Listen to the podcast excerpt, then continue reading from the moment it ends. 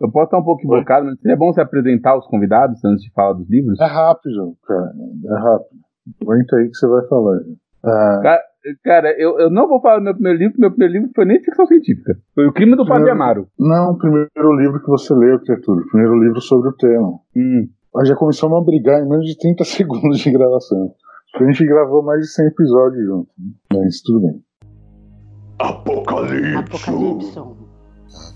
Apocalipse. Apocalipse.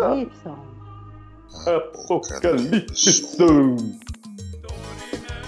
Olá, eu sou o Diogo e esse é mais um episódio do Apocalipse, podcast mais apocalíptico da Podosfera Nacional, até agora, né? Que a gente acabe também e não tem mais. Assim, a, a literatura de ficção científica tem me deslumbrado há muito tempo, assim, deslumbrado a humanidade há gerações e gerações, trazendo sonhos e de futuros possíveis e a parte que eu mais gosto de planetas impossíveis, até alguém imaginá-los, assim, eu acho isso fantástico.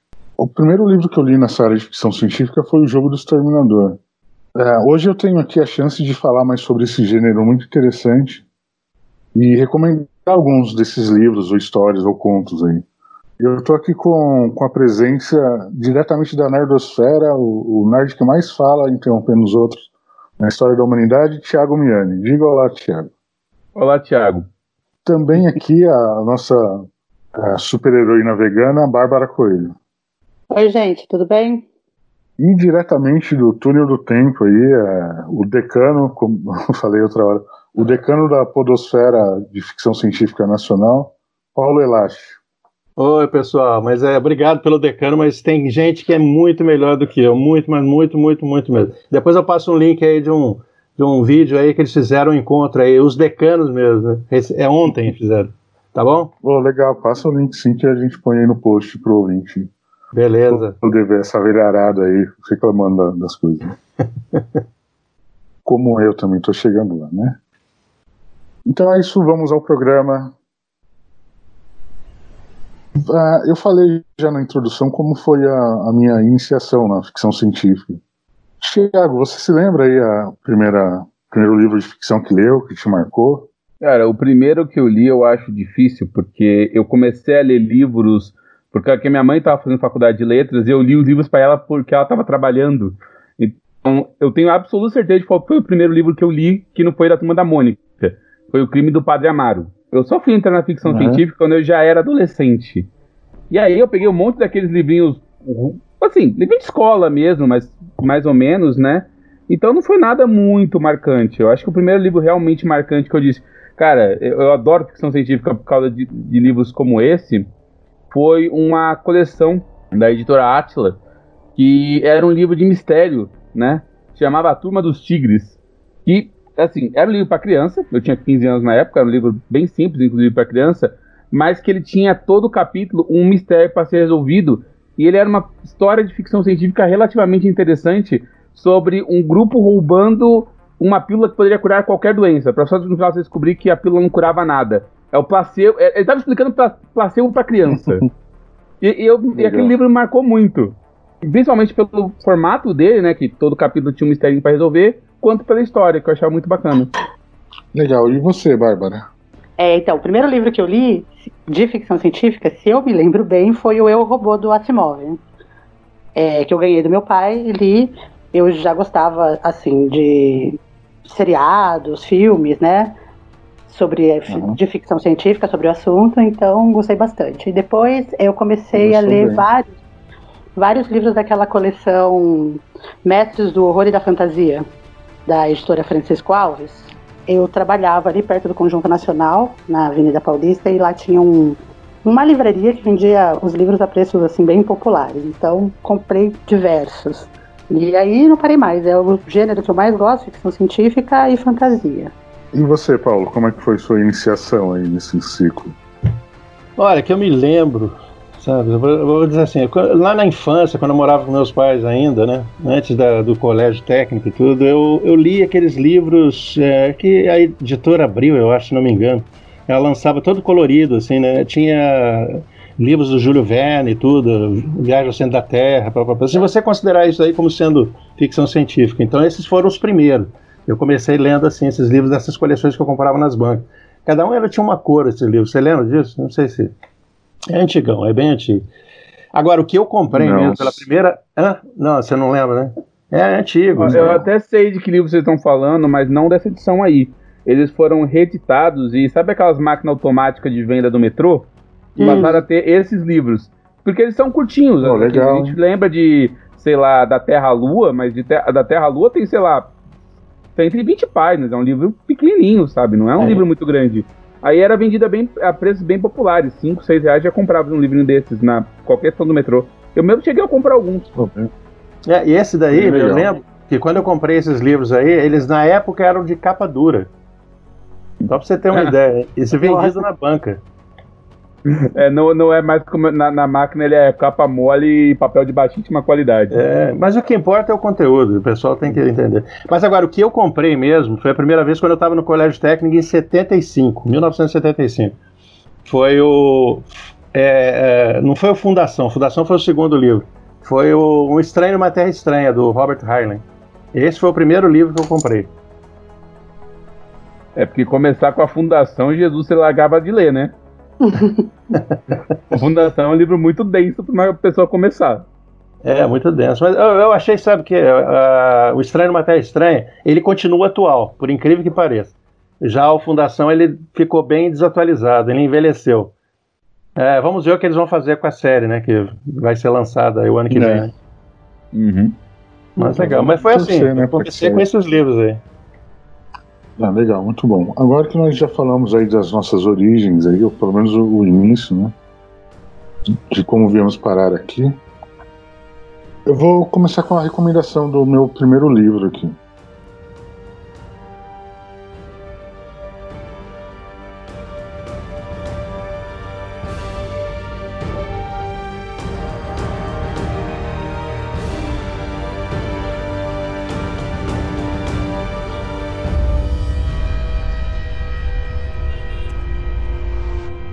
Um livro que o fim da humanidade acontece no final.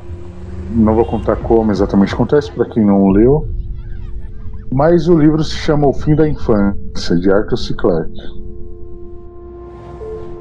My name is Karelin.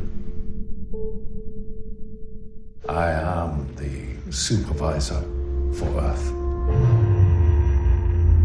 Under our supervision, you will all flourish here. Peace, health, security for everyone.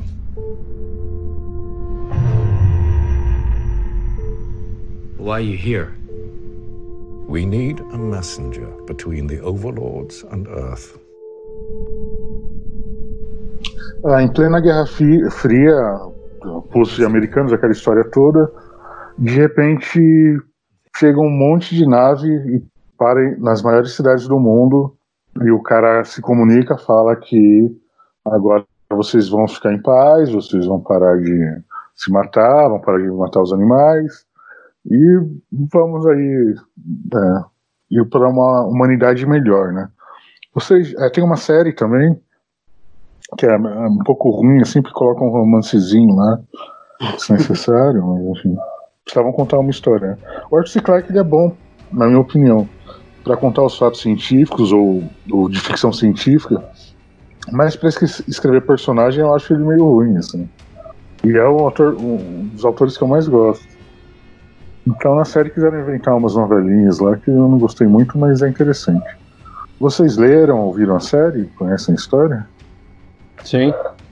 A série eu não vi, o livro eu li. É, eu não vi a série também não, cara. Nem sabia que tinha, pra falar a verdade. Eu, eu, eu sempre fui pego surpresa. É uma minissérie, tem acho quatro é, edições, é, alguma coisa acho assim. que é da, da Sci-Fi, né? Sci-Fi Channel, se não me engano. É bem produzido, assim, então. Não, é, é, os efeitos são bons e tal. Ah, vocês lembram dos personagens, né? Eu não vou falar detalhes do personagem, só vou falar o nome dele, o Karelen. Sim. Karelen. Então, o Karelen, quem faz o papel dele é o aquele ator que fez o pai da dos Lannisters. Lembra? Eu esqueci o nome desse ator. Ele é, ele é grandão, né? Ele é... Ah, não, não. Lá é grandão, mas ele é aquele que faz o. Tyon, Tion, Tyon Lannister. O pai, o velho.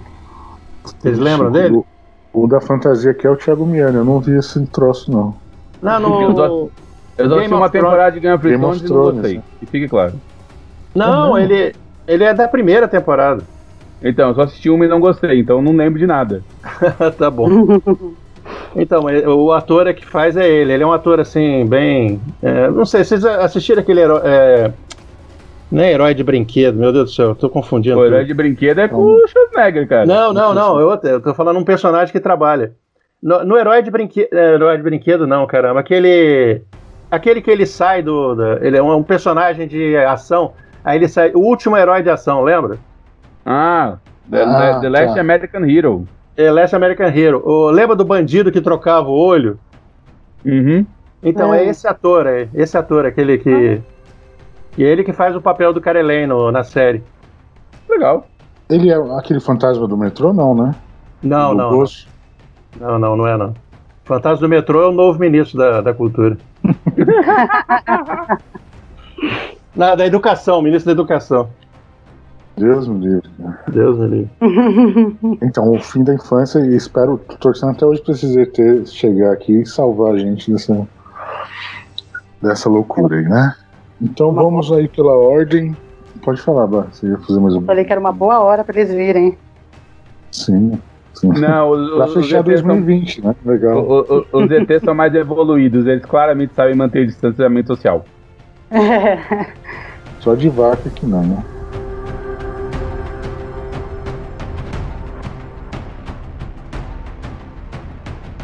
Então vamos lá, nosso próximo comentário aqui, pela ordem, é o Tiago. Tiago, qual livro você trouxe, livro ou conto você trouxe para nós? Eu trouxe um livro, só que eu. é, apesar de ter clonagem nele, é, teoricamente é um livro de fantasia, então eu fico um pouco né, receoso. Né? Eu trouxe um livro. Eu acho que não tem em português, eu tenho uma versão pirata dele, que é Last Days de Rena. E pelo jeito só eu li esse livro, né? eu não conheço. Tá. É você e o Grilo que o editor Eu talvez colocou aí, né? Tá, tudo bem. Eu, eu, eu- eu imaginei que isso poderia acontecer. Seguinte, é, nos anos 90 teve um RPG muito popular que foi o Vampira Máscara, que teve até videogame, que foi aquele Bloodlines, que virou série. Enfim, foi uma franquia popular lá nos anos 90 que prosseguiu mais ou menos até os anos 2000. E nessa tiveram alguns livros de romances contando histórias desse mundo, né, tal. E eu me lembrei muito desse porque toda a ideia daquele jogo é você é um vampiro no mundo que está indo para acabar. E você está nos últimos dias da humanidade, lá por volta de 92, embora esses últimos dias tenham sido estendidos até quase 2006. Em 2006 saiu esse livro, que é um romance, né? Obviamente ele não acontece no mundo de jogo, ele é um conto sobre o mundo de jogo, que conta como foi o fim da humanidade quando criaturas ancestrais, no nível cutulesco, le- eh, se levantaram do chão de suas criptas esquecidas e basicamente transformaram a humanidade em hambúrguer para devorar. O livro ele tem dois, duas partes principais, que são o que a gente chamaria do grupo de jogadores, os personagens que estão narrando mesmo a história, contando como é viver nesse mundo que essas criaturas estão brigando entre si e destruindo tudo. Pra ter noção, alguém já viu aquele filme A Bolha? Que é uma, uma pedra alienígena que cai do céu e vê uma bolha que vai crescendo e vai comendo a cidade inteira? Sim, Uhum. sim. Sim. Na história do livro tem um capítulo inteiro dedicado a um cara em Nova York fugindo de uma versão dessas feita de carne humana, que é um desses vampiros ancestrais do livro, que ele não ele não anda, ele cresce comendo pessoas e ele basicamente come Nova York inteiro. É, é- é nesse nível de, de, de bizarrice cutulesca que tem o livro, né? E ele vai ter tanto essa história nesse macro, né? as- os, os vampirões superpoderosos brigando entre si, quanto no nível micro, que são os pequenos personagens que estão vendo toda a catástrofe acontecendo enquanto o mundo vai sendo destruído por essas bestas insaciáveis de fome e de sangue. E é muito legal, é um livro que me remete à minha adolescência, porque eu já li ele quando eu já era mais velho, quando eu jogava RPG e tudo mais. E eu acho um livro muito interessante pelo setting dele. Ele é um livro recente, né? Ele não tem nem 15 anos, né? Ele é associado a um jogo, mas ele é uma história muito bacana, principalmente porque exatamente é todo o material do jogo contando como era todo aquele mundo. Então ele tem um puto embasamento para escrever sobre algo que não está escrito de maneira alguma na nossa realidade. Ele é só sobre o mundo de jogo. Tá, calma aí. Como é que o mundo acaba nesse contexto? Ah, essas criaturas, criaturas. elas Ah, se for levantam um e spoiler, não começam... precisa falar. Não, não, elas se levantam e elas são muito poderosas, estão por- passando fome, porque faz milênios que elas estão é, enterradas no chão pra, escon- pra ter noção, os bichos são tão velhos que o apelido dele é antediluvianos, porque eles estão de antes do dilúvio de Noé, que eles estavam andando Ah, por aí.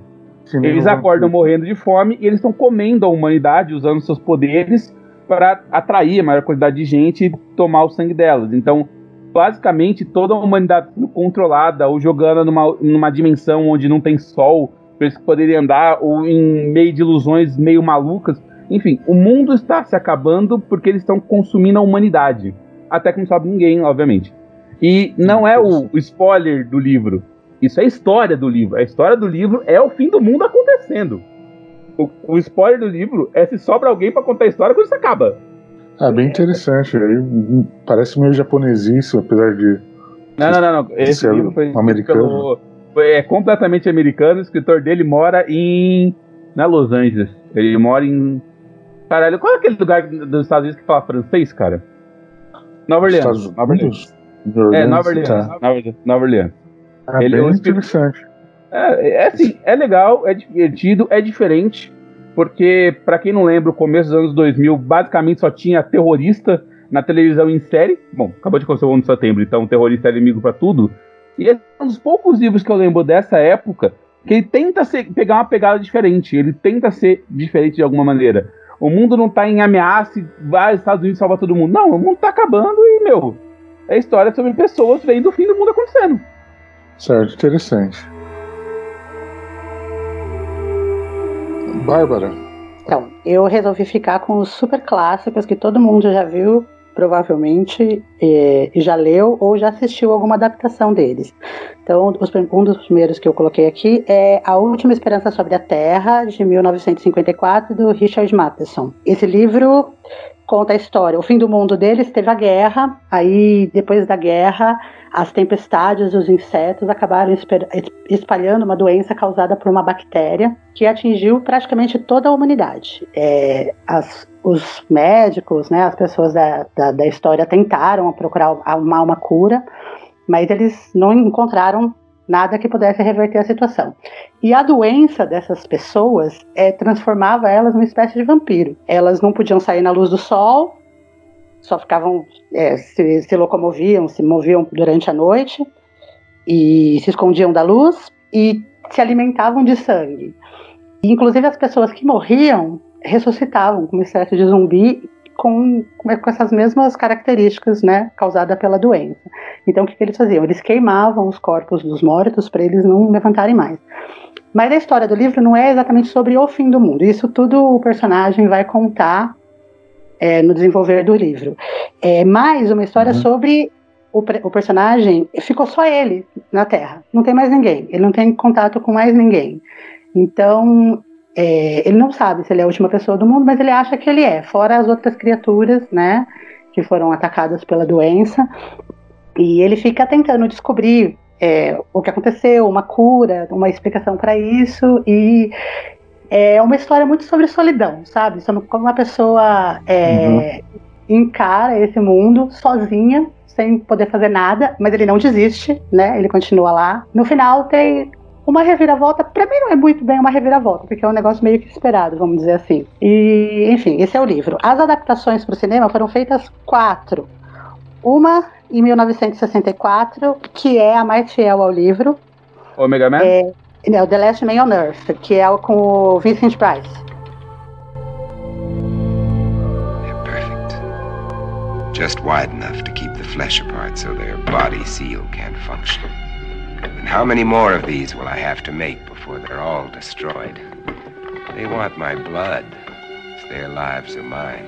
And I still get squeamish.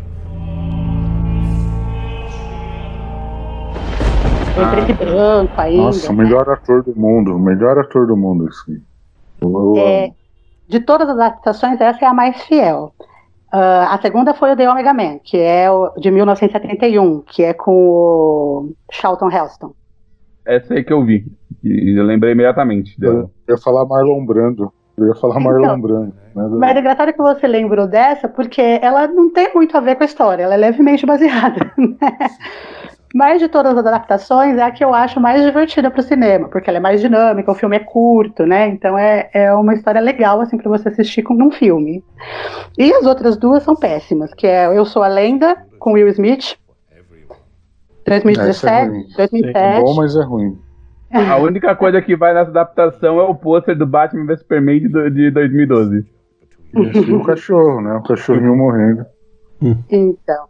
E nesse mesmo ano teve uma outra adaptação que chama é, I Am Omega, que ninguém nem deve ter ouvido falar porque não tem Não. nenhum ator famoso e é levemente baseada na história. Enfim, mas eu acho que esse é um dos clássicos assim de histórias apocalípticas de ficção científica, então a maioria das pessoas deve conhecer, mas quem não, quem não conheceu eu acho legal, assim, uma boa apresentação, uma boa introdução. É, só, só uma pequena curiosidade aqui. Eu tava comentando esses dias sobre esse filme do Charlton Heston, a versão que ele fez, Omega Man, né? É, esse é tão engraçado que eu ficava falando com ele, cara, esse pessoal aí que tá falando, Neville, venha para a família, né? E Por que que eles não botam fogo nos prédios do lado? Né? É, Pra fazer isso aí, né? gente, eles ficavam sempre tentando ali, só com neve. Mas, gente, vocês vão entender quando vocês assistirem o filme. Mas é Eles já engraçado. eram inocentes, pô. Era um, É, um inocente. mais. É. Uns E não tinha dinheiro na inocentes. pro... E não tinha dinheiro na produção pra tacar fogo num prédio, nem CG pra poder fazer isso realista, cara. Pois é. Mas sabe, o legal dessas, né, dessas filmagens para o cinema, ainda mais essas que são distantes, né, 64, 71, 2007, é que você vê as adaptações para cada época, né? Uma época não, não tinha telefone, não tinha. Hoje em dia seria gravado no celular, seria completamente diferente a história, né? Então é É verdade. interessante ver assim, essas diferenças de cada, de cada adaptação. É, boa dica, Ana Bárbara.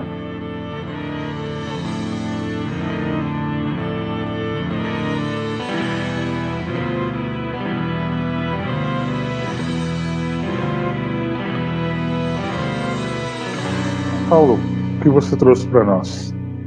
Bom, é como eu tinha falado antes, é, é, o fim do mundo para mim, nesse caso, que por isso que eu peguei o foco da, da conversa, é fim do mundo mesmo, né?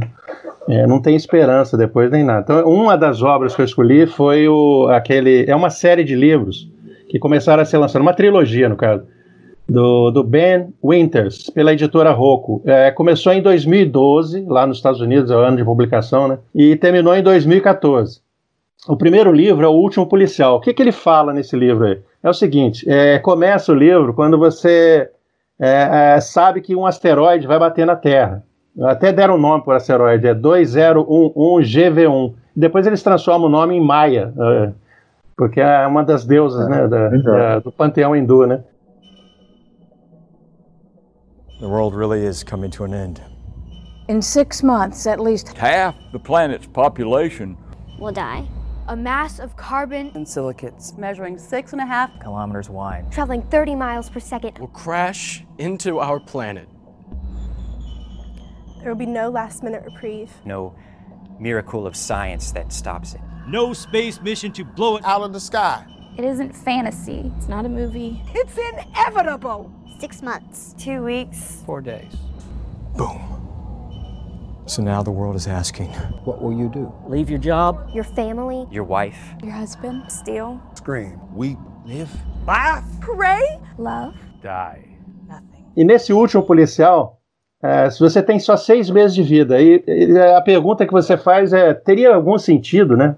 Você investigar um crime quando você só tem seis meses de vida? Não é você, não, o planeta inteiro, todo mundo. É uma- um evento é, mata dinossauro, é o Dino Killer, né? O asteroide. Então vai matar a gente. Talvez as baratas sejam os próximos seres, né? Que vão sobreviver. Mas esse é do jeito que você gosta, o Diogo. Não vai sobrar nada de ser humano. Entendeu? Aham. Mas a, a- Mas, Paulo, a- Oi, o pessoal, como é que age a sociedade? Tudo, uma parte despiroca? Sim, parte sim. continua esse- trabalhando? É, não, esse cara é um dos exemplos dos que continuam trabalhando. E ele trabalha até o último livro, né, no terceiro livro. Mas no primeiro livro ainda tem uma certa organização social. é, muita gente largou o emprego, vai viver nas montanhas, gente se mata, tem aquelas coisas. Mas ele não, ele está investigando um crime. Então esse último policial dedicado, né? Porque outros policiais existem ainda, né? É, ele vai lá e tenta investigar um- uma, uma coisa. Ele sempre ele desconfiou de, um, de uma coisa que parecia um suicídio que estava acontecendo com muita gente, né? Então ele fala: não, eu vou, vou investigar isso daqui. E, e ele fica. É, é- é- basicamente é uma história de policial, é de mistério, entendeu? Um mistério policial. É, só que com esse clima de fim de mundo, né? E todo mundo enchendo o saco dele, falando assim: pra que, que você está fazendo isso? E ele faz a investigação, que a gente não vai contar aqui, não vou contar, né? Mas é, é, é aquele clássico é, é, livro de, de, de policial, de, de aventura policial. E, e, claro, Esse ele, livro por acaso inspirou aquele filme de 2012, é, Procura-se um Amigo pro Fim do Mundo? é, é- é mais ou menos daquele jeito. Pode ser que tenha inspirado, agora não sei. Esse Não, não, de com certeza 2012. não é, é, com certeza não é a história do Procura-se um Amigo pro Fim do Mundo, porque a história é o meteoro vai bater na Terra em três semanas e Sim, vamos ver a sim. sociedade se desfazendo. Exatamente, ela se desfaz, realmente se Não. desfaz. A, a É. coisa fica mais degringolada no último livro, né? Praticamente você não tem nem água potável, mas existe briga por água, é uma loucura, cara. Então o é, é, é, a humanidade, a humanidade mesmo se destrói, né? é, é, só pra você, bom, não vou falar, não, mas tudo bem, você sabe que vai acabar, né? O, o livro termina com ele vendo o asteroide batendo, assim, é o brilho do asteroide quando bate. Então, você não sei se ele vai sobreviver. Adoro. Ele sabe que bateu. É tipo aquele. Lembra do. eh, aquele asteroide que cai, um cometa? Né? Foi um filme que fizeram. Aí a, a moça fica olhando o tsunami chegando com o pai, lembra? A repórter. Sim, é. Esse é Eu esqueci. impacto, né? É, impacto, impacto, profundo. Isso. É impacto, é, que saiu na mesma época de quando o Bruce Willis foi destruir um meteoro cavando, cavando poço de petróleo. Exatamente. Que é o Armagedon. Ainda bem que ele está vivo ainda, a gente tem chance ainda de A sobreviver. gente tem chance, pois é. É, Mas, não pode morrer esse ano, porque se morrer, você sabe que o meteoro é a próxima notícia de 2002 de 2020. É a né? próxima notícia. Se não for zumbi ou, ou ET, vai ser o meteoro. Uhum. Esse ano ainda dá tempo. Mas então, sobre o livro, só para fechar, vale a pena ler. Pelo menos o primeiro livro. O último livro é bem tipo, é, sabe, é coisa de apocalipse zumbi, tá? tá o negócio do mundo tá uma merda, né? Mas, ou desculpa, falei merda, pode? Não sei. Sei lá, bom. Pode. É, pode, né? Tem lugar que não, diz que não pode, porque senão perde. perde Não, não tem monetização não. Fica tranquilo. Ah, então vai, vai fuder tudo mesmo, é? O negócio é. Acho que você tá se soltando. É, pois é, o negócio é, é feio, Pode mas o primeiro pode livro é porra. interessante que ainda tem uma, uma aquele a investigação policial é, e toda essa o desânimo, o incrível é o desânimo final. O que, que a gente faria, cara? Eu não sei. Se eu tenho só seis meses de vida certinho, não tem pra onde ir, nem se esconder embaixo da terra, nada, nada. Ninguém vai escapar. que Bom, eu ia eu, fazer, eu sei exatamente o que eu faria nesse caso. Eu ia pegar Não. aquela, li- aquela lista de livros que eu deveria ler antes de morrer e ia começar elas, que eu tô enrolando faz uns dois anos. Pois é. É, eu, pensei, eu pensei nisso também, Thiago. Mas a questão é, a gente tem comida e água? Não, não tem. Não é, Vai acabar. Então, é complicado. Uhum. Eu, eu terminaria os jogos de videogame que nunca terminei. Se eu, se eu continuar trabalhando e me desse a opção de conseguir comprar comida e água, eu continuaria trabalhando sim. Tô fazendo isso agora, em plena pandemia, indo pra pó do escritório todo dia fazendo trabalho que poderia estar fazendo de casa. E É. eu preciso do dinheiro, né, para continuar. Claro, claro. Eu continuaria, eu acho. Sei lá. Corrida dos ratos aí foi assim até agora, mas seis meses não ia mudar muita coisa. E aí, ler, jogar videogame, e é isso, né? Tentar transar aí quando possível. Eu, eu- eu quero dizer uma Fumar coisa, cara. e beber, sei lá. Pra gente tá tranquilo. Mas pensa um cara, tipo, sei lá, o, o Bill Gates, que é um cara que tem muito. tem literalmente dinheiro pra viver toda a vida dele e dos netos. Ele tem seis meses pra gastar esse dinheiro. Como ele Então, ele tem que fazer a nave e ir pra Marte e fazer o quê? tipo, Mas peraí, Bárbara, o que você faria? Vamos fechar o ciclo aqui. Nesse cenário. O que eu faria em relação ao quê? Desculpa que eu tinha cortado uma parte, é que eu não tava ouvindo você Descobre que direito. o planeta tem seis meses de existência. O que você faz? Daqui a seis meses o meteoro vai bater e acabou, não tem jeito, é isso aí. O que, você faz nesse período? Gente, eu vou curtir a vida, vou fazer tudo o que eu queria fazer e que não fiz ainda, porque não tem dinheiro, porque. Mas Não então vou você não teria, continuaria ninguém, não não. tendo dinheiro. Continua não tendo dinheiro, né? Tô fudido. Não, mas é que tem coisas que são assim, a gente tem o dinheiro e não gasta pensando no futuro, né? Então É. eu ia eu ia gastar. Mas aí o Bem- dinheiro não vai valer nada. É. Tem Pra alguém também. É, quem é que vai ga- ga- gastar dinheiro se daqui seis meses também não vai ter o que fazer? Por isso É. que eu citei, pô, o que o Bill Gates ia fazer? Tem seis meses pra gastar todo o dinheiro que ele tem, não tem o que fazer. Vai comer o dinheiro, só for, né? Ah, mas eu acho que as pessoas iam continuar vivendo mais ou menos do mesmo jeito. Iam sempre aqueles É. negacionistas que iam achar que o mundo não ia acabar, que ia acontecer um milagre, ia salvar a humanidade, entendeu? Então, É, a gente tá passando por ser- isso agora. Pior, ter, ia ter um monte de crente chato na rua falando da salvação do meteoro. Ah, não quero mais É. ver nesse mundo, não. Eu acho que eu ia, eu ia preferir o suicídio. Imagina só, Thiago, é um monte de gente pálida andando de, com véu assim. Tiago, venha pra família! É, isso é difícil. Esse é Mas o Thiago, o Thiago ia ser a refeição deles, aí ia durar umas duas semanas. né? É, sem ninguém passar fome, né? É, você não me viu ainda. É, e eu também tô falando sujo e falando mal lavado. Então essa foi a recomendação, a primeira recomendação do senhor Paulo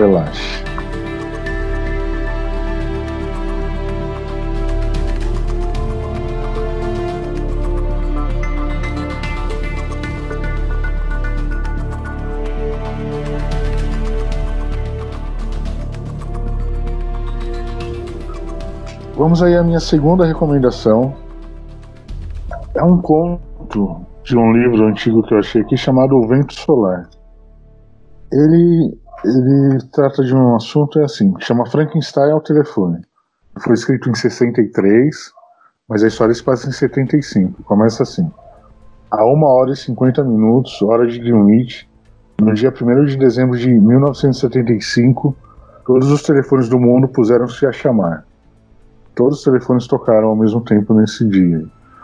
E aí você vai lendo a história e tal, eles, é, resumidamente colocaram uma rede de satélites lá que interligou todos as, ah, os locais do mundo ali e aparentemente essa conexão criou uma proto-inteligência artificial, assim, eles conseguiram é, resolver ali a a anomalia para não ficar incomodando os cidadãos e tal.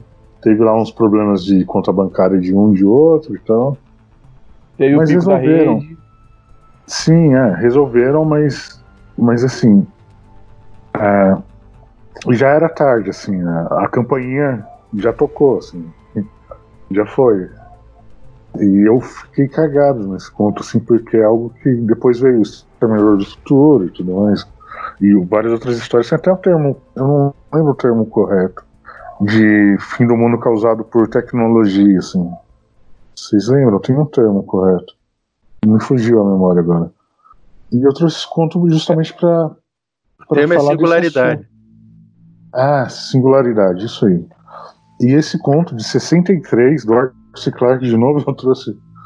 Não é à toa que eu falei que era meu autor favorito, né? Acho que foi o que eu mais li, talvez. Né? É, e, Trata e- e disso. esse até o vocês é acham dessa singularidade aí? Vocês acham que é possível? É, é- é viável ainda acontecer?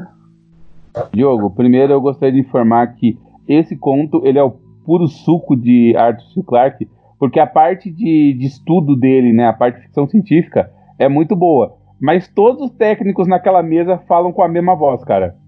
Nenhum deles se destaca. Ele realmente escreve Ah, sim, não, é- e mas aquilo- personagens. Aquilo que eu comentei, é, tipo é, desenho da, o desenho da Liga da Justiça, né? Ah, que é aquele antigo lá, dos Super Amigos, né? Tipo, a personalidade deles era o poder. Eles falando na mesa era tudo igual ali. Exato. não se destaca, mais ou menos isso. É, cada um dá a explicação técnica ali, mas ninguém é nada. É isso. A história é interessante pelo conteúdo, assim, pelo, pelo que ela evoca ali, né? Mas Qual? vocês não responderam o que eu perguntei. O que que vocês acham aí da singularidade? Ah, bom, singularidade é aquele que o Ray Kurzweil, ele, ele cunhou esse termo, se não me engano. É, ele falou que já, por volta de 2020 e pouco, quase 2030, ela ia surgir. Mas acho que ainda vai demorar, né, cara? Ainda vai demorar. Vários autores fizeram sobre isso, singularidade. Aumentaram. Já, tivemos filmes aí, por exemplo, Transcendência, não sei, com, com Johnny Depp, né? Lembra? Que ele Porque passa. não, basta, vir- não basta virar uma ilha, que uma horroroso. ilha retardada. Deus É, pois é. Então tem um monte de, de- de- outro também, outro de sobre antigo também, aquele a geração de Proteus, Demon Seed, não sei se vocês viram esse filme, também foi baseado num conto. Eles falam sobre essa é, é, o surgimento da, do que seria a singularidade. Apesar que na época não era singularidade, eram, eram robôs, era a máquina inteligente, não sei o quê. A singularidade é quando você atinge um certo ponto de tecnologia que é, as máquinas ultrapassam a gente. E a gente vai ser É. jogado para trás. É o que o. Como é que é o nome dele lá? O Yuval Harari. Ele tem falado nesse No Homo Deus e vários livros que ele tem comentado. Nós vamos ser jogados para trás. Agora, se, eles vão, se nós vamos ter um mundo tipo Exterminador do Futuro, ou se nós vamos ter um mundo tipo Fim da Infância, né? No caso tecnológico, né? Eu não sei. Eu não sei dizer. Então, é que existe um, um erro de lógica no caso. É, Bárbara, desculpa ter interrompido se você quiser falar, né? Não, não, pode falar. Então, é que eu tenho um erro de lógica que quando o pessoal fala sobre isso, ele tá falando tipo, ah, o processamento vai dobrando de computadores de tal em tanto tempo, que eventualmente vai passar o cérebro humano e as máquinas ficam mais inteligentes que a gente. Talvez isso fosse verdade, não fosse um pequeno detalhe. Não é só o processamento que torna uma máquina inteligente, né? E esse é o grande ponto. Então, quanto mais estuda sobre criar máquinas inteligentes, menos as máquinas parecem inteligentes. Tanto que o, aquele teste lá do. Cara, agora eu esqueci qual o nome do, do, do teste. Turing. Né, o teste de Turing. Ele, ele, ele era feito, ele era pensado para ser feito com um telégrafo. Até hoje nenhuma máquina passou por aquele teste. Nenhuma, sabe? Ué. Então, tipo, esse eu acho, acho- que é o, o tipo de fim do mundo mais improvável. Mas exatamente por ele ser improvável, ele é aquele que a gente não tem nenhuma preparação para atuar a respeito. Porque se realmente surgir É, quando uma máquina inteligente. Chegar já foi. É, se realmente surgir uma máquina inteligente, ninguém nesse planeta vai saber que isso aconteceu. E ninguém nesse planeta vai ter poder para impedi-la de acontecer, porque a gente não tem preparação para isso. A gente não sabe o que fazer. Ah, a, Bárbara, que é engenheira, pode falar um pouco mais sobre isso, né? Talvez. Eu era engenheira 10 anos atrás, desculpe. Agora eu sou só professora de técnica de física. eletrônica também, né? Técnica em É, eu- eletrônica também. Eu fui numa outra vida. Não, mas eu concordo. Realmente, se a gente tiver uma, uma inteligência inteligente de verdade, ela vai conseguir esconder isso da gente e não vai ter como a gente reagir de maneira alguma. É. Talvez já tenha, né? E a gente não sabe. Pois é, ela só tá É esperando mais pra... paranoico das pessoas. né? Já, já não basta o corona, né? Ó, posso dar um pequeno adendo? Sim. Tem um livro chamado. é, eu vou falar em inglês, né? Quando Harley era um. When Harley wa- was one, né? É, só que eu, eu falo isso porque o título em português é horroroso. É da década de 70. É, é o fim. É, como é chama o negócio? É o Diabólico Cérebro Eletrônico. Entendeu? É horroroso o livro. Mas a, a história é do Harley. Ele, por, por exemplo, ele é um caso de singularidade. Só que ele foi totalmente. A humanidade é, cortou todos os contatos dele. Era, o contato era feito através de telex. É, porque eles Uhum. sabiam que ele era muito inteligente, né? E, e o livro ele fala, ele conversa com o cara, discute sobre, ah, eu quero, eu penso, logo existo. Ele fala várias coisas. E ele é muito legal, ele é maneiro pra caramba. O Harley é gente fina pra caramba. E ele conversa com o programador dele. E o programador dele tá. Eu fiquei sabendo que você tem uma namorada, né? Você comentou, é, não sei o quê. O que, que vocês fazem lá? Ele fica perguntando da vida sexual do cara e tudo. Então ele é um computador maneiro, legal, até o momento em que o, o gerente recebe uma carta é, de ameaça. Adivinha de quem? Do Harley. Você entendeu? Porque o gerente queria desligar o Harley porque o Harley não dava é, lucro para a empresa, entendeu? Aí ele Sim. começou a ameaçar, entendeu? É, é- é assim, é, é muito bonitinho e tudo, é, mas é, realmente é- a inteligência artificial ela, ela vai esconder todos os passos, a não ser que ela seja ameaçada. Igual o Frankenstein o telefone, né? Sim. Aí ela ficou de boa, acalmou e depois volta, né? É. Aí, é, eu lembrei também do American Gods. Não sei se vocês viram a série, o livro eu não li. Mas tem uma inteligência artificial que vira um deus, assim, né? Mas é um Deus é Ruela, né? É, tem duas. é, tem duas. É, não, a mídia não é, é assim, bom. Ela é meio, né? O, o, é o meio. cara, a- o, aquele Mac o lá, né? o- É, é, o Mac Tech, o Tech Boy, ele é, ele é totalmente, mas tem, tem teoricamente É. duas. Então, mas ele nasceu nessa ligação do telefone do Arthur C. Clarke lá. É, essa é a origem dele. Uhum. No, no livro ele é um personagem bem menos importante do que ele é na série, tá? Só pra deixar claro. No livro ele é. Não, o livro foi escrito 20 anos antes e ninguém sabia a importância que a internet tem na vida de todo mundo, né?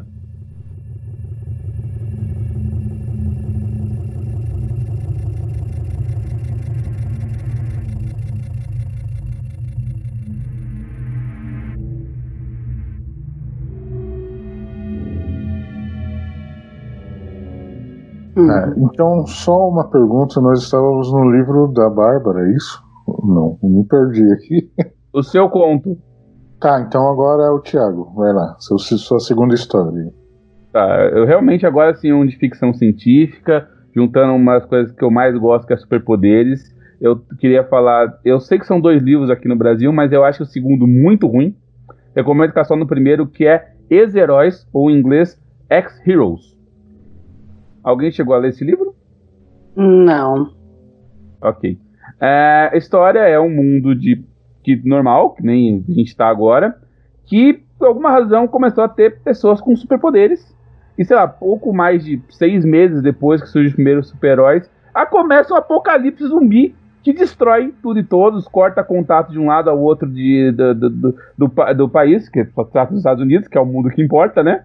E tudo vai pro caralho. E, e ele vai contando como é viver nesse mundo com meia dúzia só de super-heróis, só tem seis ou sete pessoas com superpoder no, no, naquela cidade, vivendo num mundo completamente dominado por zumbis, viajando por todo lugar, é, sem comunicação, com tudo falhando, sem energia. Se bem que o fato deles terem pessoas com superpoderes meio que dá uma, uma ajuda para eles se, se passarem ali. O livro é bem legal, só que você percebe o tempo todo que ele foi escrito para virar um filme. Claramente, a impressão que tem é que o cara queria ter escrito um filme de super-herói para o cinema mesmo e tomou nome de tudo que é lá transformou aquilo num livro. Tanto que o cenário todo do livro é Hollywood. Inclusive, ele cita lugares de Hollywood como a base dos super-heróis que se chama Monte, que é o estúdio da Paramount. E assim, é bem legal, é bem divertido, é uma história diferente sobre um fim do mundo bastante inusitado. Principalmente quando você descobre o spoiler, que o apocalipse zumbi começou porque um dos super-heróis usou o poder dele de um jeito que não deveria. Mas é livrinho bem, bem bacaninha, bem divertido pra ler. Ele tem continuação que é Ex-Patriotas, que aparece lá um grupo de agentes dos Estados Unidos que tomaram. Eles são basicamente todo mundo Capitão América, tá? Todo mundo tomou. É. Lá mesmo, cara. Aquele negócio pra ficar mais forte. Esteroides em tudo que é veia, então agora eles são super fortes. Mas assim, o segundo livro é bem ruinzinho mesmo. O primeiro é o que, que vale a pena dar uma lida.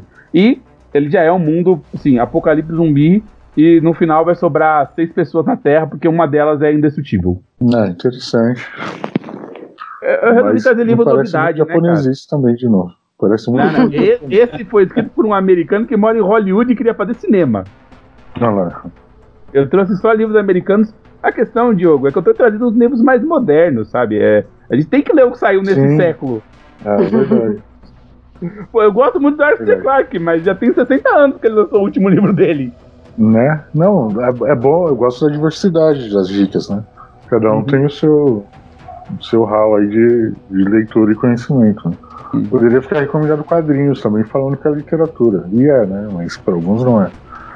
Pra mim Acho é que depois bastante. que a gente passou por Maus, não tem mais dúvida, né? Sim. Retalhos, tem várias, várias obras de quadrinhos aí que, Uhum. que são bem interessantes. Tem aquela. Você falou em super-herói, lembrei daquela que o. chama O que aconteceu ao homem mais rápido do mundo. Não sei se vocês leram isso. Essa é bem legal Que também. Tem uma, uma bomba atômica e o cara tem que salvar todo mundo da cidade, esse caralho. É, é pesado. E aí. Não sei se você já leu esse quadrinho, Barba. Não, eu não li. Tá, eu vou te emprestar, não vou dar spoiler, mas é bem interessante, assim. Leia, esse, esse- esse tem é conteúdo. rapidinho, é uma leitura ler. rápida, mas, mas é bem interessante. De, nesse quesito de super-herói aí. É, meio que do nada, assim, né? Então, Thiago, podemos passar para o próximo participante? Por favor.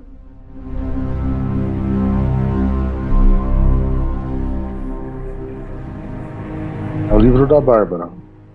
Bom, eu vou de novo de velharia, Thiago. e também é um- uma velharia bem conhecida, de um autor super conhecido. Não sei nem se se encaixa muito como ficção científica ou se.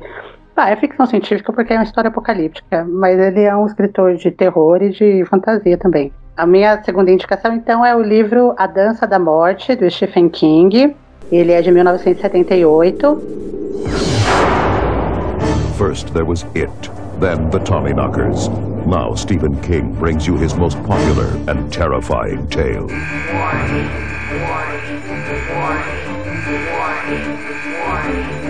A deadly virus unleashed by a government mistake. This stuff has a communicability level of over 99%. What classmates people do? A frantic military, desperate to cover it up. What's happening? Martial law has been declared. A handful of survivors chosen to save mankind. It's time to make your stand. The ultimate battle between good and evil. Molly Ringwald, Rob Lowe, Ossie Davis, Laura San Giacomo, Ruby Dee.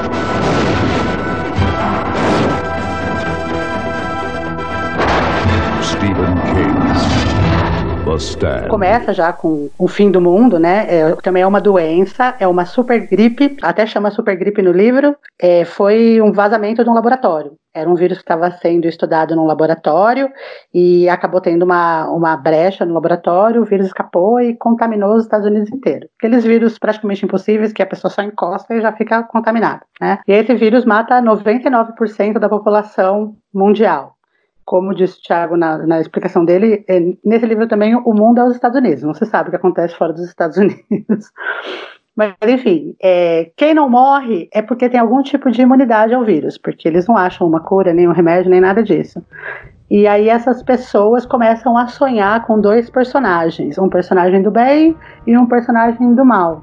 E aí os, os sobreviventes, né, eles se reagrupam em volta desses desses líderes do bem e do mal, e aí a história se desenvolve é, a partir daí.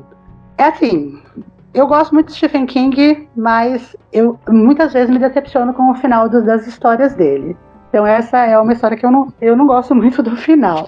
Mas, É, acontece. Esse, esse esse livro teve adaptação por uma minissérie que eu lembro de ter assistido na Record. Sim, Teve sim, a minissérie é de 80, não, 94. Ela foi produzida pela ABC, né? No final desse ano, agora, 2020, vai sair uma nova adaptação, uma nova minissérie pela CBS. Falaram que os atores já, já lançaram a, a lista dos personagens com os atores, tem vários atores conhecidos. Eu não conheço, mas diz a- a- os sites aí especializados em seriados que são atores conhecidos. Enfim, vai sair no final desse ano a nova versão, né? Mas assim, o que eu acho, né, que acontece nessas histórias que eu acabo não gostando muito do Stephen King, que eu falo, é que fica no final das contas uma explicação meio mística assim para as coisas, sabe? E eu gosto das explicações mais lógicas, então acho que é mais um negócio mais pessoal meu, mas enfim. É um dos maiores, um dos livros mais compridos do, do Stephen King e com uma referência assim de mundo pós-apocalíptico, até que é, é uma visão diferente, vamos dizer assim. É é um cenário interessante, mas o final é cagado. Vamos ver se a série melhora o livro, né? Eu só quero Resumindo. saber uma coisa: vai ter um ator bom pra fazer o Flag? Porque, tipo assim, no, no- na série que eu, do, do- da Record, assim, o cara falava que ele era mal na cara dura, até porque ele tava disputando com uma velhinha que fazia pão, né? É, a velhinha, eu sei que vai ser a Whoopi, Wor- a Whoopi Goldberg. Exato. Velho, o, o cara que é o, o, o capeta, né? Tinha que parecer uma pessoa pelo menos mais razoável. Não pode deixar claro que ele é o diabo em forma de gente, né? Tem que parecer sedutor. E, e no- na série não conseguiam de jeito nenhum fazer isso. É verdade. E aquele cabelo dele, final dos anos 90, ou dos anos 80, começo dos anos 90. Malditos mullets. Ô, Bárbara, É, foi. Bárbara, é, lembra do nome do, do vírus que eles deram? É Capitão Viajante, né? É, acho que era isso mesmo. Então, o- esse é o nome que a gente dá pro Bolsonaro. Literalmente, ele é o capitão viajante. Né? A gente Nós já quem? Quem é essa gente? Eu. Pronto, eu não, Ah, tô tá. nomeando aqui. Tem gente Porque que se orgulha de algum ser grupo conservador, secreto. eu não. Às vezes tem um grupo secreto aí dos leitores de ficção científica ou algo assim. Ah, sempre. um bando de reaça. Né? Pra Tem todo mundo, menos eu, né? Bárbara, mais algum comentário desse livro? O Thiago eu não li. Então não sei o que falar. Você leu, Paulo? Sobre Stephen. King eu tenho algo a comentar assim. é, Eu, eu li esse livro e vi a série também, a minissérie. Legal. Eu gosto da, da parte mística, assim, não me incomoda não, mas eu sei que tem uns finais, finais meio aí, meio lost, como dizem, né? Que o desenvolvimento é. legal, a viagem é boa, mas chega lá no final, deixa um pouco a desejar.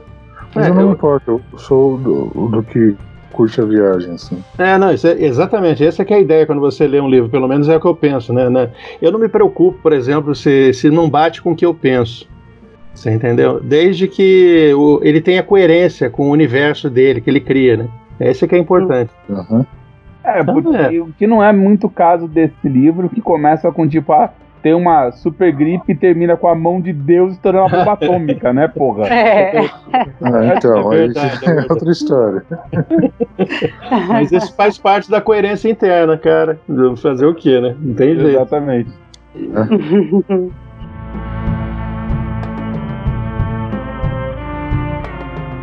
Então vamos lá. Ah, Paulo, qual o seu segundo, sua segunda indicação? A minha segunda indicação, de novo, foi massacrado. Eu e a Baba fomos massacrados pelo, pelo Tiago, né? É um livro de 1964. Estou com ele aqui na mão, aqui, é, da editora Eu Cultrix. também fui. É, nós, todos nós, só, só ele aqui. Maldade. Eu gosto ele de é um jovem. A gente é velho, ele é jovem. Então, o livro é do Brian Aldiss. É, em português, ele foi lançado aqui pela Cultrix com o nome de Jornada de Esperança. O, o, te- o título original é Grey Beard. No caso, Grey Beard é, é barba grisalha, né? Tanto é que o personagem principal se chama Barba Gris. É, foi uma boa tradução. Ah, que legal. É legal. É, bonito. essa é, o nome é bonito, mas é, o que acontece não é nada bonito aqui. É o seguinte, nesse livro ele fala sobre é, que se passa décadas depois que a população da Terra foi esterilizada por causa do resultado de testes atômicos na, na atmosfera, na órbita da Terra.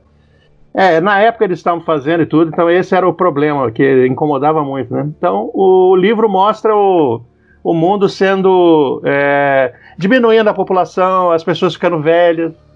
Daí o nome dele, né? do, do Algernon Timberlane, né? É o personagem principal, o Barba Gris, né? E mostra o caminho deles, eles andando por essa. É, eles sabem que o mundo vai acabar. O mundo vai acabar é o seguinte: é, o- não vai ter mais seres humanos, que é diferente daquele filme lá, o. a- a- como é que é o nome? É, É, da, que foi lançado. Os Filhos da Esperança, lembra? Aquele. Tem na. Acho que na Netflix, não sei. Ah, sim, sim, aquele Sim, não- que nasce uma mais- criança. É, que não, nasce uma ninguém criança. mais tá tendo filho, Não basicamente. tá tendo né? filho, exatamente. É mais ou menos isso. É, são autores diferentes. Foi a P.D. James que escreveu esse livro, né? É, no dela, ela dá esperança. Nesse aqui, apesar da esperança, a única esperança que tem é que os seres humanos tentam viver bem. É, é porque vão todos morrer, meu. Vão todo mundo morrer velho, vai morrendo, vai morrendo e vai acabar o ser humano. Porque não tem esperança nesse livro. Entendeu? É, mas é, é uma esperança que a humanidade vai terminar bem. Então eles continuam cultivando. Entendeu? Voltamos aos velhos tempos, só que não tem mais os jovens para você passar a informação. Não tem mais ninguém. Uhum. Então é, eu, eu sinto assim, quando eu li esse livro na época, eu fiquei triste assim e, feliz porque eles estão morrendo bem. Não é uma desgraça geral, não tem zumbi nem nada, nem grandes bandos, porque sabe, o pessoal parece que perdeu o saco. Eu falei, ah, não, vou ficar dando tiro. Nesse filme, por exemplo, lá, ah, Os Filhos da Esperança, é um tiroteio geral. Por que todo mundo morrer daquele Sim. jeito? É, já sabe, não vai ter filho, então, gente, vamos, vamos morrer em paz, né? Vamos viver o resto das nossas vidas. Então, o, livro fala sobre isso aí. Esse que é Não, o- o, que, o que eu achei curioso é que é uma temática parecida com a sua outra indicação, porém é um viés diferente, né? Sim, sim. Ah, o comportamento das pessoas é diferente. Então, É completamente diferente. Na verdade, me lembrou o Y The Last Man. Também, também. Não sei porquê, mas quando ele falou, eu me lembrei muito do Y.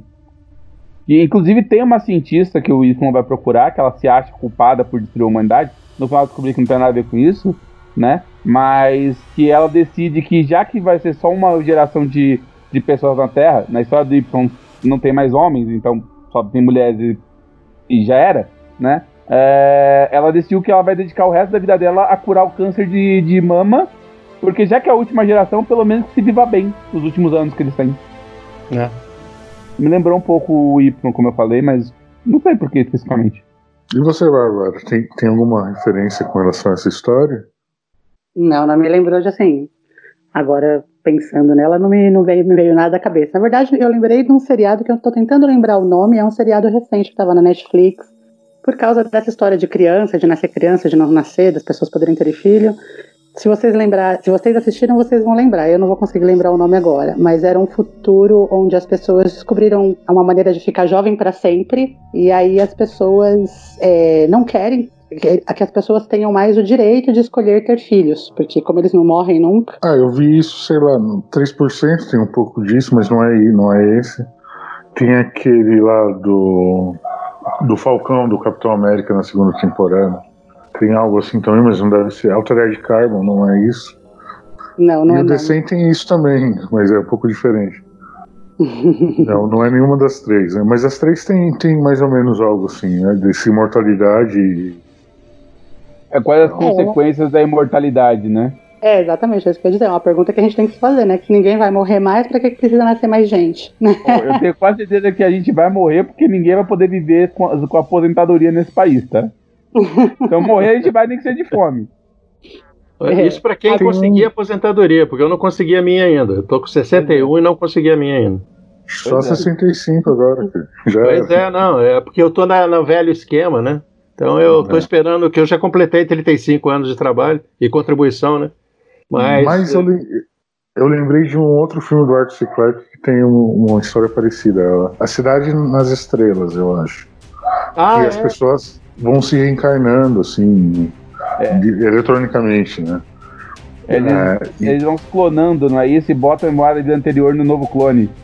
É, Aí e você de basicamente vez em é quando nasce um, nasce um Neo lá, um, um que não, não é reencarnado, assim, para controle do sistema e tal. Sim. É, é bem interessante. Aí ele vai passando por partes da cidade que foi habitado antes e agora não é mais, e a coisa vai mutando. É bem Cara, interessante. Você, eu tenho uma coisa que é uma imagem em termos de tecnologia nessa, na cidade, né? Diaspar, né? O nome da cidade. Né?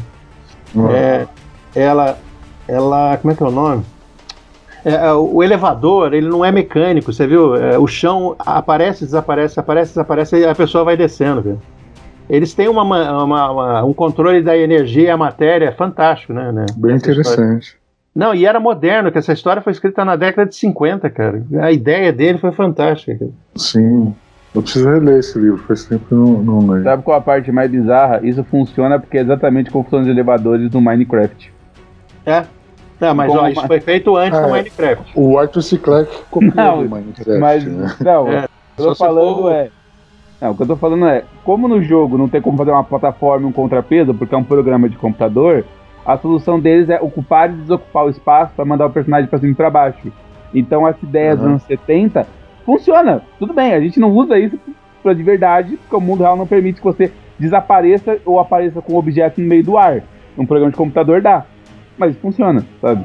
Eu só queria comentar que é uma ideia real- realmente criativa e realmente a gente pode testar. Provando que o primeiro passo para qualquer objeto existir de verdade é existir uma ideia dele, né? É. Ah, é isso que dá ser moleque e jogar Minecraft, né? Porra. Pelo menos eu gosto desse programa porque eu tô me sentindo muito mais novo do que eu de fato sou. Ai, que bom.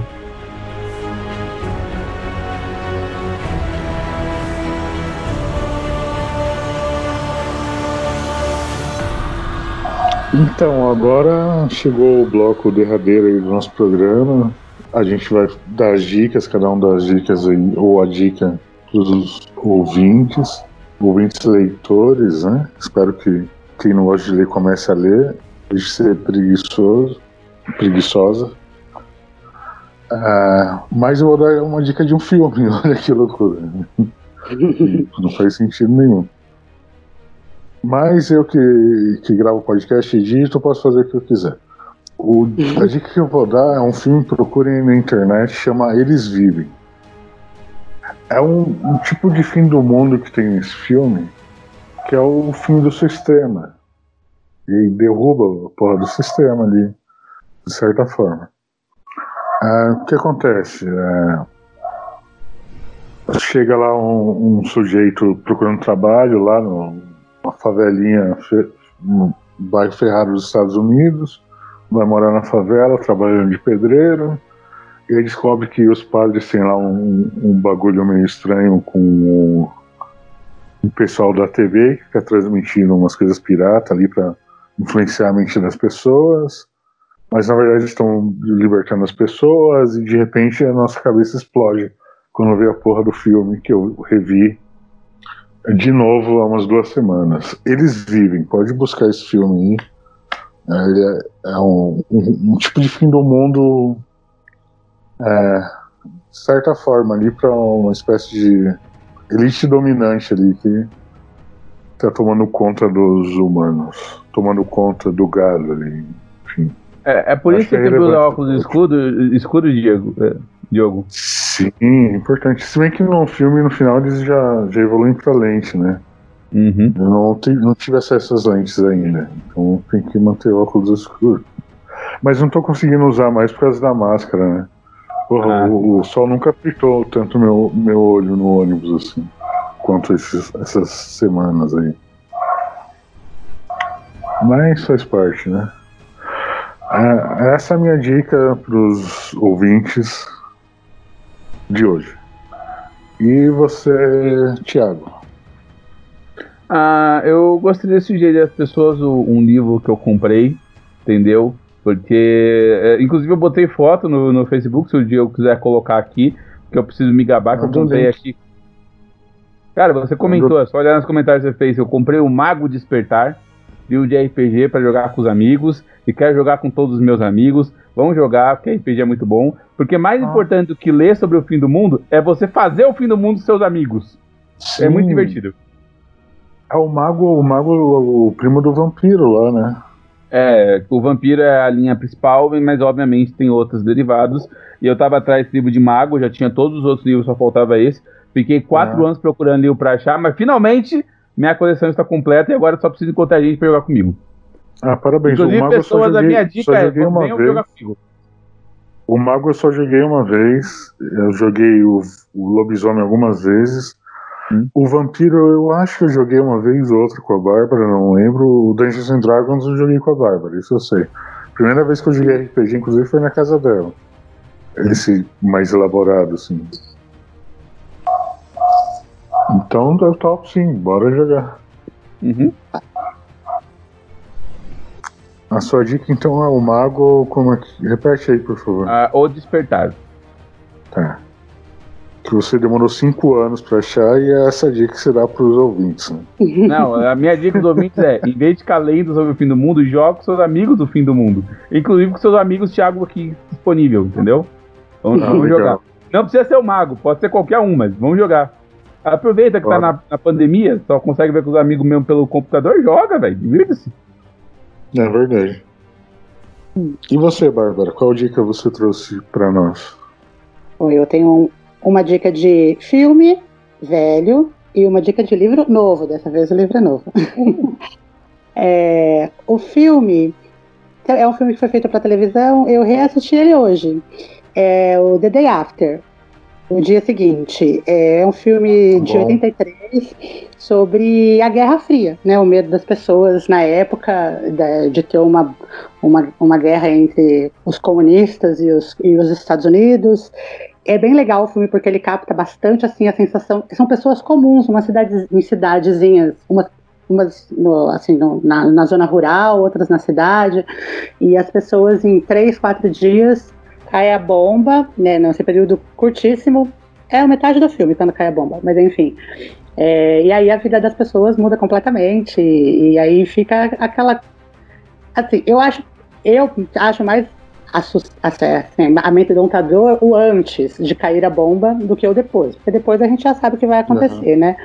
Mas eu acho, é, a minha opinião pessoal, né? Eu preferia morrer logo que a bomba caísse. Porque os dias logo em seguida, né, com a radiação e tudo que as pessoas passam depois, que é o que conta na segunda metade do filme, é uma situação bem ruim. Né? O Chernobyl lá, né? É, então. Mas é, é legal, é bem legal. Eu, Ah, é realmente ótimo. assustador pra mim. E a outra, a outra dica que eu falei que era um livro novo, quando o, o, o Scooby me falou sobre o tema do, do programa de hoje, e eu fui pensando que livro eu vou falar, eu fiz umas buscas na internet e acabei descobrindo esse livro aqui, chama Mundos Apocalípticos. É uma coletânea de contos, são todas histórias de mundos pós-apocalípticos.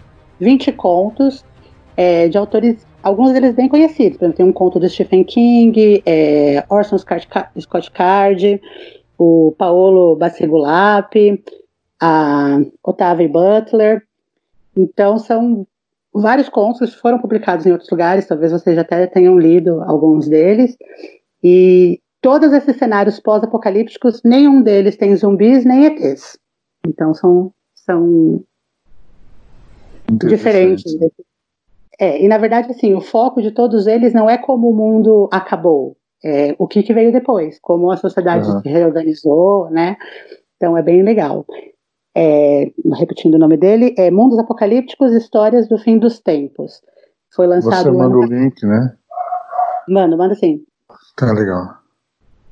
Vou pôr no post. E agora eu acho que para fechar essa edição, depois a gente dá um tchau, jabá, o que for. E o senhor Paulo Elache, né? Oi, obrigado. É, eu gostaria de saber se eu posso falar dois aí. Pode, claro. É, cara, eu sei, o tema é pesado, mas eu é, vai ficar mais pesado agora. Porque é, eu queria dar esperança, mas nós estamos falando de fim de mundo, né? Então, eu vou falar de um autor brasileiro e de um famoso autor americano. É, já até morreu e tudo, Harlan Ellison. Ele escreveu o conto que é assustador, né? É, Não tenho boca e preciso gritar. Esse conto é fantástico, é... Nossa Senhora da Aparecida, é horrível. E ele ganhou o prêmio Hugo em 1968. Ele, é, ele foi publicado em 1967. A história, mais ou menos, é, é, se passa centenas de anos depois da completa destruição, da quase completa destruição da humanidade. Só ficaram cinco pessoas, só. quatro homens e uma mulher. Só quatro homens e uma mulher. É, e o que aconteceu foi a- na época da Guerra Fria, né? é, Na história, né? Tava, foi crescendo, né? A Guerra Fria entre a China, a Rússia e os Estados Unidos. E, e cada um desses países é, criou uma, uma máquina, né? É, máquinas inteligentes, supercomputadores. Só que uma delas, ela se tornou, é, criou consciência, entendeu? E capturou as outras duas e se transformou no AM, que é o Allied Master Computer. Só que AM em inglês é I am. É, esse é que é incrível. Eu Eu, sou. sou. Eu penso, logo eu sou, eu existo. E o que que essa máquina fez? Como é- ela não tinha, ela falou assim: eu fiquei puta da vida porque eu, eu fui criada e eu não posso fazer nada, eu não posso, eu não queria existir, eu odeio vocês, seres humanos. E ela destruiu todo mundo, menos esses cinco, e deixou esses cinco é, sendo torturados pela eternidade. Ah, quem não faria, né? Exatamente, escolheu cinco Quem não- humanos para torturar, torturar, torturar, torturar. É o inferno, é a descrição do inferno que ela fez. E, e E agora, é essa história? esse é de 60 aí. 67. 1967.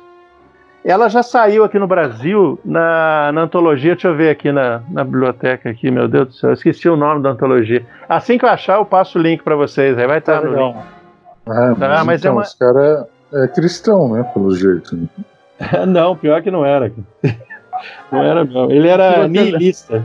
Se você ler o conto, você vai perceber que ele não era, não, cara. Se você ler o conto, você vai perceber que ele não era, não. Ah, nihilista, pode ser. É. A vida não tem sentido.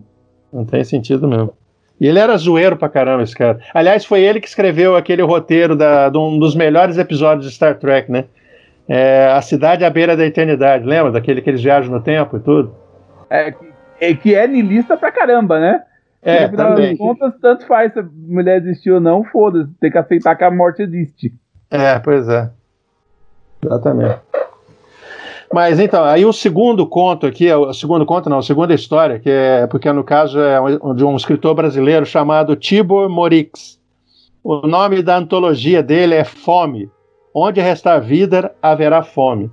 Então é, é assustador, cara. É um fim do mundo em que a civilização acabou, caiu e é um tal de comer um ao outro, uma loucura. E não é zumbi, não, são seres humanos mesmo. E praticamente deixaram de ser humanos. Nossa, é, é, é muito bem, é muito bem escrito. Eu gostei. É um livrinho pequeno. É, foi publicado na ex-editora Tarja.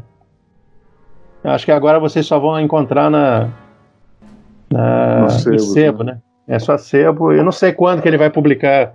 É uma versão mais ampliada dele é, agora na Amazon. Não sei, vamos ver. Eu, eu vivo provocando ele para ele publicar. Entendeu? Essa- essas são as minhas horrorosas é, indicações, mas excelentes para leitura, viu? É, sim, foi escalonando a história aí. Eu deixei de propósito o Thiago, que é o. Eu primeiro para fazer a abertura, né? Na ordem. O Thiago, que é o garoto juvenil inocente. A Bárbara, que já é veiaca e já sabe o rolê. E o Paulo, que aí deixou a gente com pesadelos eternos aí pra dormir muito bem essa noite.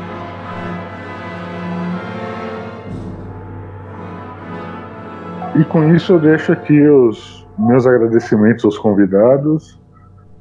E mais um comentário, uh, dica jabá, o Thiago acho que participa de outros podcasts aí, que eu apareço às vezes para causar lá, né?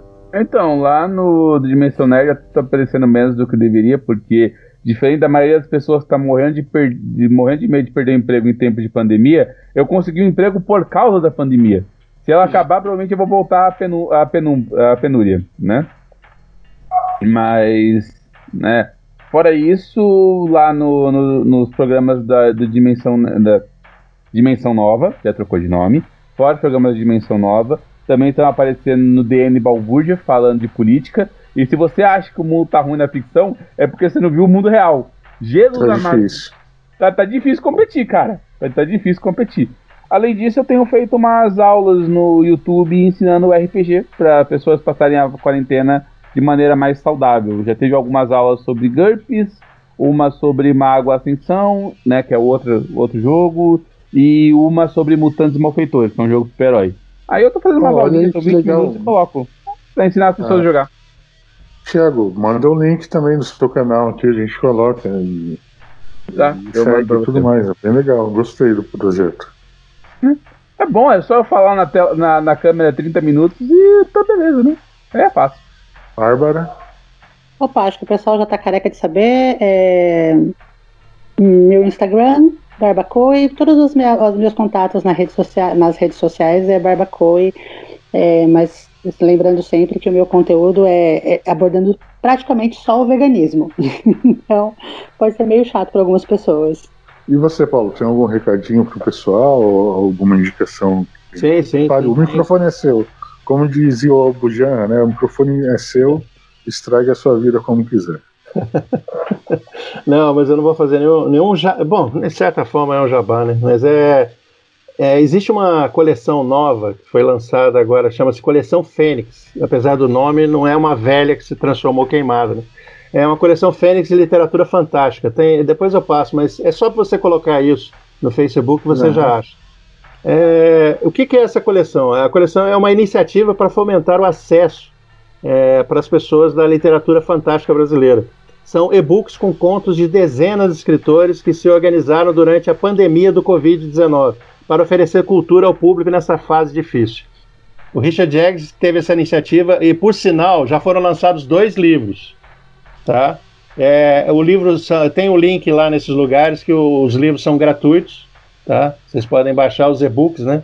São vários contos, né? De vários temas. Né? Tem, te- tem contos tristes, tem contos é, chocantes, tem terror, fantasia, tem ficção científica. Entendeu? Eu, eu vou sair no quarto livro, é, no dia 27 de julho, com um conto meu, é, Madeleines e, e micro-ondas num dia solarado qualquer. Esse é o conto. sim. Esse conto se passa no, no ano 2300 e pouco, né? Não sei o quê. Então é, o pessoal é transhumano já, tá- todo mundo. Vocês vão ver na história lá. É, é, mas é, eu sou, é, como vocês podem falar, eu não sou um escritor, eu só brinquei, eu gosto de brincar quando eu escrevo. Então eu pareço mais um engenheiro fazendo relatório. Ou o Arthur Clarke, por isso que o Arthur Clarke é mais ou menos desse jeito. Meus personagens não são muito profundos, né? Mas é só ideia, né? Sabe que o Arthur Clarke fazia isso porque ele ganhava por palavra, né? É, na época, né? Hoje em dia não. Hoje tá tanta gente fazendo, naquela época era. Mas fazer o quê? né? A gente vai tentando, mas ah, não, eu sei que eu não vou ganhar dinheiro, vou, vou vir pagar minhas contas com isso, não. Né? Muito bom, Paulo. Não esquece de mandar os links aí. Vou mandar já, já. Adorei esse projeto aí, quero ler seu, seu conto também. Então, muito obrigado, Paulo, Bárbara, Thiago, e obrigado para mim mesmo, Diogo, porque não, né? Foi muito legal conversar com vocês, um assunto que a gente é, conhece desde criança, assim, né? E tem raros momentos de poder falar sobre isso. Bem legal. Obrigado, gente. Esse foi mais um Apocalipse e até a próxima.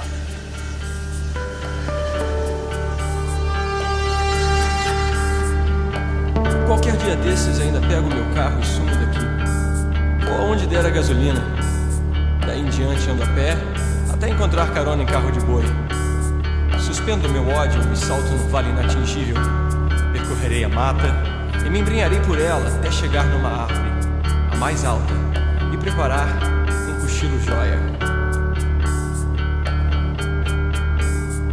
Na chuva que os dias trouxerem, esquecerei de contá-los. Perderei seus nomes e sequência, chamarei do que quiser. Dia vento, dia de sono, dia sem graça, dia areia e pó.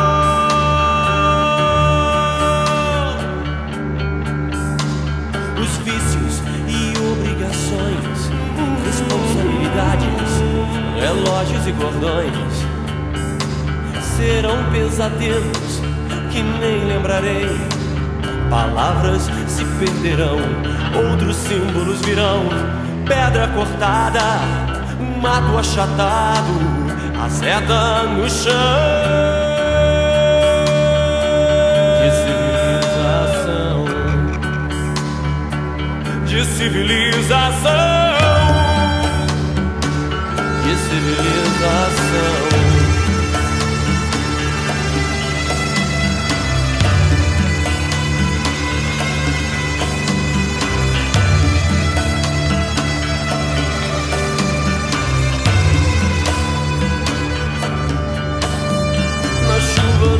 Dias, meu nome vai fugir, escorrer pela terra até que as plantas o suguem. Aí ele será uma presença inaudível em todo lugar, como algo tão notório e que por isso não precisa se falar. Sol sem